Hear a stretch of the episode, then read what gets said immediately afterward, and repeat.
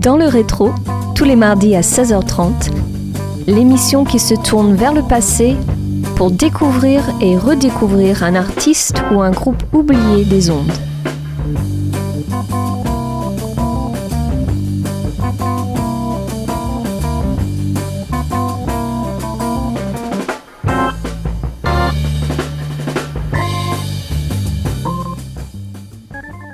Bonjour à tous et bienvenue dans le rétro. Avant de commencer cette émission, je souhaite vous délivrer un message. Une campagne de dons est mise en place pour soutenir les bonnes ondes de votre radio locale et je vous invite donc vivement à faire un don du montant que vous souhaitez à Radio Campus Angers. Il vous suffit de vous rendre sur la page helloasso.com et vous recevrez en retour un présent. Pour ce déjà 30e numéro saison 5, on s'intéresse cette semaine à Hermeto Pascoal, un compositeur et multi-instrumentiste brésilien, né en 1936 à Arapiraca, dans l'état d'Alagoas, au nord-est du Brésil. On a affaire à un artiste prolifique qui transcende toutes les tentatives de catégorisation. En effet, il utilise souvent des instruments peu usuels, des théières, des jouets d'enfants, des boîtes en plastique, des objets trouvés ici ou là, voire sans leur faire de mal, des animaux vivants. Il emploie la nature comme base de ses compositions, comme dans Musica da Lagoa, où les musiciens immergés dans un lagon font des bulles et jouent de la flûte. On s'écoute un premier morceau intitulé Mixing Pot, paru en 1977 sur l'album Slaves Mass.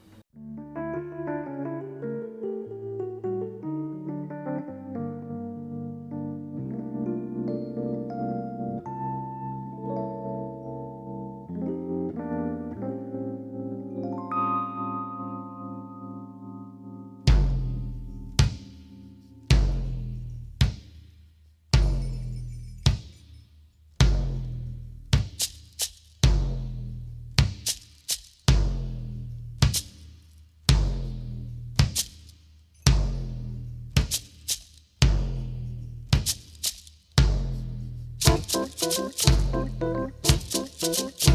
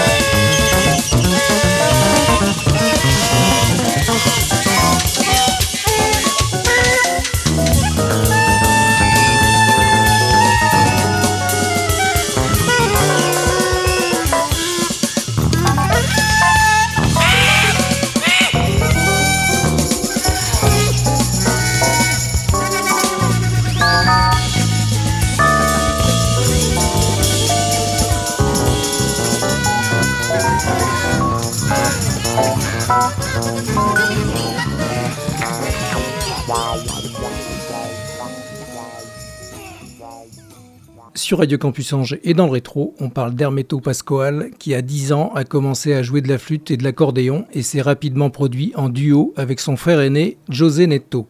En 1950, la famille déménagea à Récif où les deux frères jouèrent ensemble de l'accordéon pour des radios locales. Hermeto est un soliste énergique et virtuose qui peut jouer avec facilité de presque n'importe quel instrument clavier, bandoneon, saxophone, guitare, flûte, cuivre, percussions et divers instruments folkloriques. Lors d'une émission télévisée brésilienne en 1999, il a chanté dans une tasse, la bouche partiellement immergée dans l'eau. Illustration avec le titre qui suit, nommé Bébé, et sorti en 2013.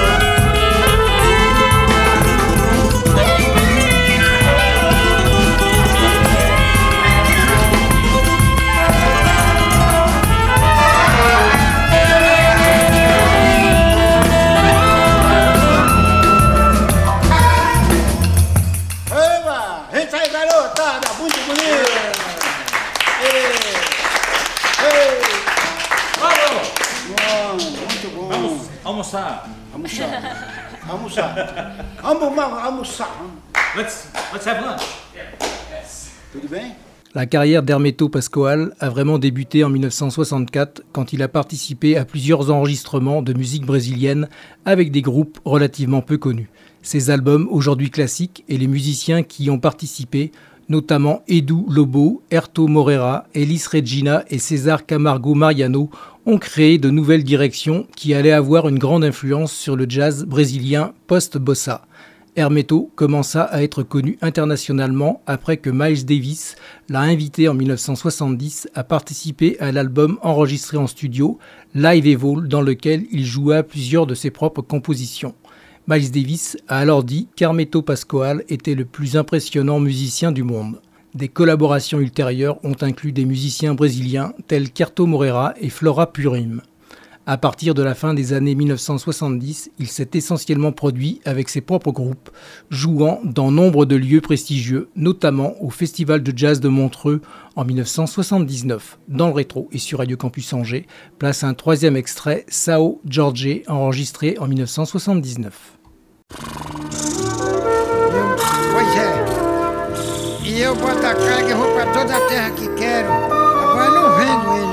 barato não, só vendo caro.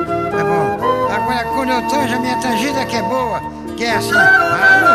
Ei, ei, ei. Alô? Ei, ei. Pronto. Aí sai tudo cheio na carreira. Com as cargas. Eu aí gosto dos cavalos. Nunca esqueço. Não posso esquecer. Tá bom. E, e o faísca? Não, bota a cela. Não tem boi que corra mais de 25 braços. pego de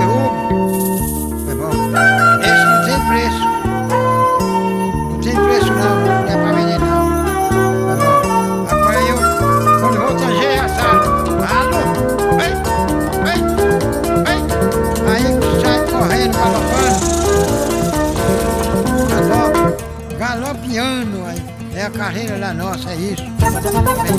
Galopa, corre, é os cavalos ligeiros pegar boi e derrubar mesmo.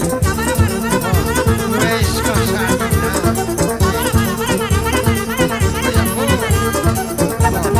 Eu só não tem pra que comprar o meu, só vende por outro preço.